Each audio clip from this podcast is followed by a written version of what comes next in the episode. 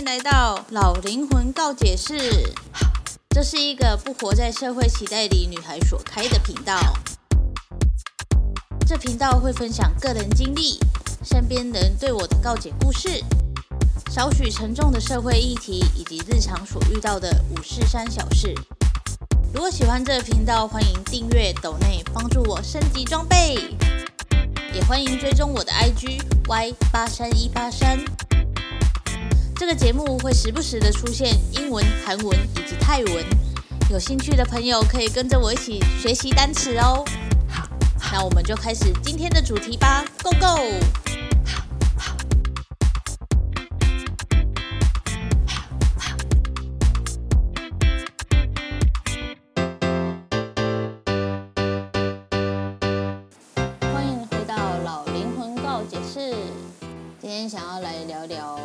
的追星历史吗？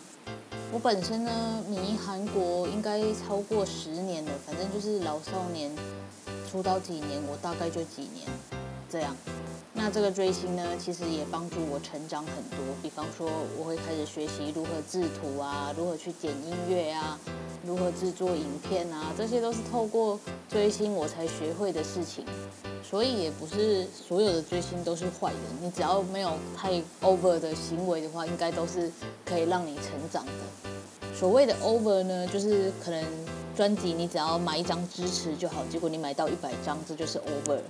因为我是老少年的粉丝，所以我就为了他们去学了韩文，因为想要知道他们在讲什么，他们在写什么这样。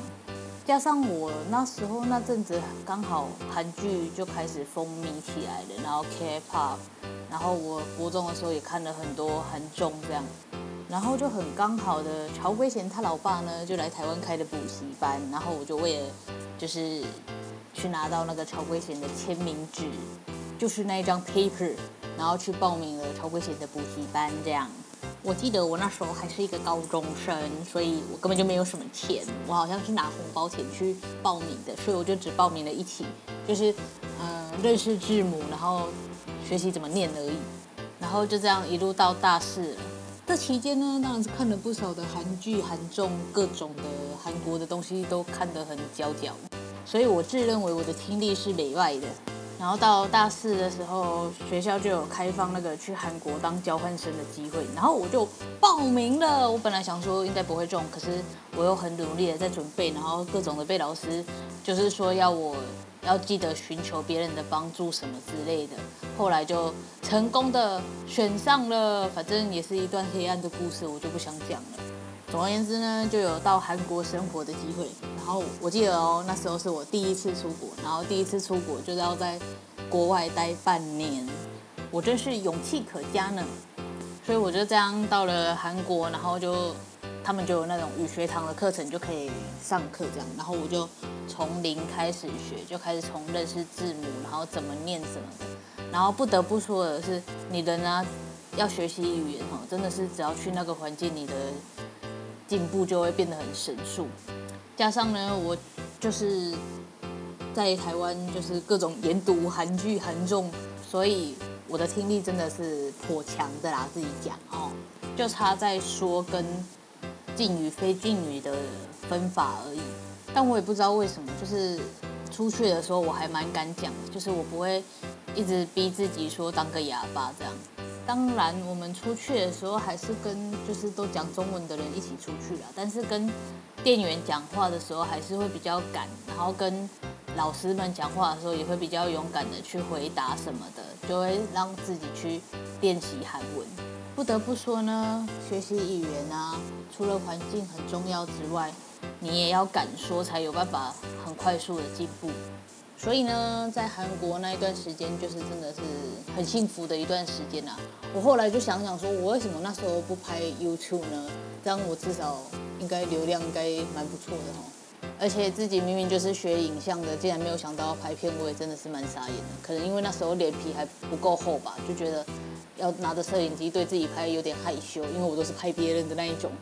但现在不一样了，现在真的是随随便便都可以拍。我的 YouTube 上面都一堆有的没有的影片。Anyway 呢，反正在韩国的时候，你就会发现韩国人的氛围就是非常非常非常的注重外表。因为我本身是不化妆的，因为我的脸就是很容易过敏，然后加上因为台湾又很热，我就是很会流汗的那一种，所以我不不化妆，然后也不会化妆，就是顶多上个粉底，然后口红，然后再画个失败的眉毛，可能就是这样而已。然后我也没有想说要在韩国化妆，可是我们有一个室友，他们就跟我说。他一开始，因为他是第二次当交换生，他就说他一开始来的时候，他也是没有打算要化妆。可是，在这个氛围下，你就会渐渐的逼迫自己要化妆。韩国呢，它就是一个快时尚，然后很注重外表、很看表面的一个国家。所以呢，如果你没有化妆出门的话，其实多多少少会被议论。当然，他也不是说整个就是直接很明显的窃窃私语给你看，就是你会发现他们的眼神就会看着你说，为什么这个人没有化妆这样？为什么好像没有就是整理好自己的那种感觉？所以我待在韩国不知道第几个月还是第几个礼拜开始，我就默默的买了就是气垫粉饼啊，然后口红，然后就开始的想要。让自己看起来比较好看一点，那也还好，因为韩国的天气就是好像对我比较友善吧。我的鼻子过敏，然后什么的都没有发作，然后把化妆品用在脸上也没有过敏，所以我就觉得还好。然后也因为韩国这种快时尚的国家，所以你会一直注意你自己的外貌。就是我在追韩星的时候，我会一直很在意自己的外貌。像是穿着打扮啊，然后外出的那种整洁度、整体度什么之类的。虽然我还是很做自己啦，但是在韩国就会特别的想要去管理这一块。还有就是身材的部分，当然我在韩国也没有比较瘦了，我现在才比较瘦。但是就是你会发现说，在韩国或者是在追韩星的这段过程中，你会一直很 care 你的外表，很很在乎别人的。想法这样，就是你会觉得说，我要怎么样让其他人也喜欢我？我的脸是不是不够好看？我的身材是不是不够好？你会因为这个国家的氛围，然后让你自己也变成这么焦虑的人。所以回台湾之后，我虽然还是依照我自己的方式在活着，就是我的衣服大概就是那几件，可是我还是会很注意别人的看法，就是哦，我应该要像更像韩国人一点。或者是我的装扮应该要更韩风一点，这样才会好看什么之类的。所以刚回台湾之后，我其实都有在化妆的。可是因为台湾的天气真的是不太适合化妆，我啦我自己。然后我还会去擦跟韩国一样的，就是那种很红很红的口红，不是大红色，就是他们会把口红涂得很厚什么之类的。我记得那时候同事还会调侃我说：“哎，我韩国人哦，这样。”但是后来呢，因为脸部过敏的问题，我就再也没有化过妆了。就是偶尔会想要化，可是就是你东西只要一上到脸上，我就会觉得很不舒服，所以我就很少再化妆。我顶多就是擦唇膏这样。那今年呢，二零二一年就是正式进入泰国文化了。相信大家都知道，泰国就是一个非常多元化的一个国家，就是他们有第三性，然后男性、女性。什么之类的嘛，就是他们的社会是很多样化的，多元化啦，不是多样化。然后因为进入泰圈，所以就看到了很多就是第三性或者是呃比较偏女性的男主持人，但他们都会叫他小姐啦。可是你就是会发现说，哦，他们这样好做自己哦，就是很坦然的面对自己，你会觉得哇。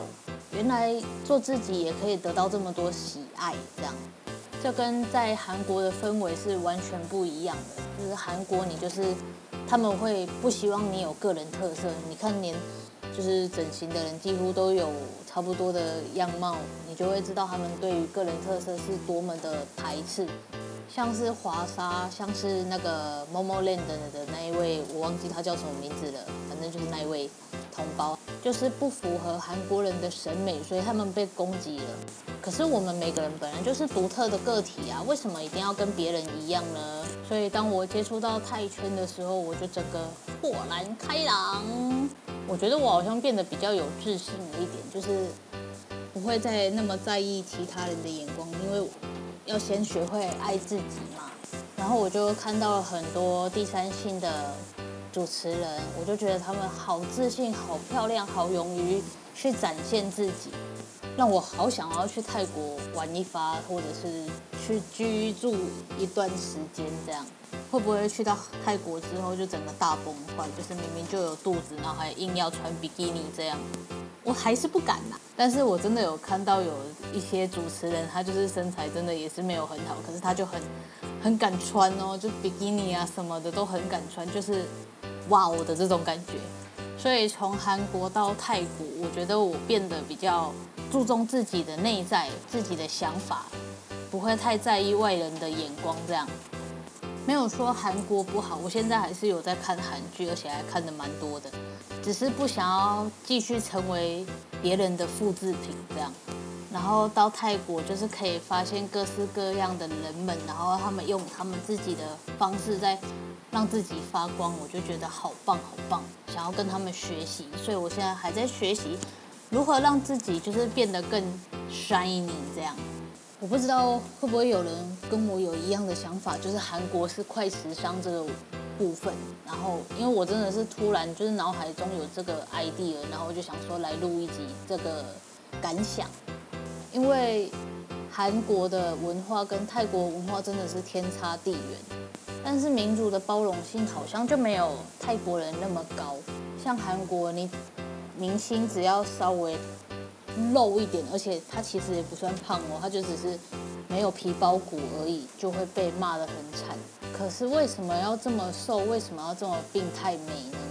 他、啊、因为偶像们都长那样，所以他们人民也会逼自己也一定要变成那样，所以就会有很多人因为身材的问题被霸凌，然后因为脸蛋不够漂亮而被霸凌。这样真的有比较好吗？但我不是说泰国没有霸凌的问题哦，但泰国人的霸凌好像不会在身材上，而是在就是性向上。可能是因为我最近看的泰剧有这个问题，所以就嗯，就是觉得好像性向在他们那边其实看似开放，其实也没有到很开放这样。但跟其他国家就是像台湾比起来，它真的是开放很多，就是能接受多元样貌的。文化是比较多的，而且他们的多元样貌还是没有分年龄的哦。因为我曾经看过泰国的综艺节目，竟然有一个就是可能已经是中年男子，或者是再老一点点的男生也是扮女装，我就觉得哇哦，amazing！所以呢，我现在就是想要再做自己一点，然后不想要变成复制人，想要有一个独特的样貌，对。那你们是喜欢韩国的复制快时尚呢，还是喜欢泰国的个人特色发扬光大呢？告诉我吧，我想知道。那这就是今天的老灵魂告解室哦，我们下次见，拜拜。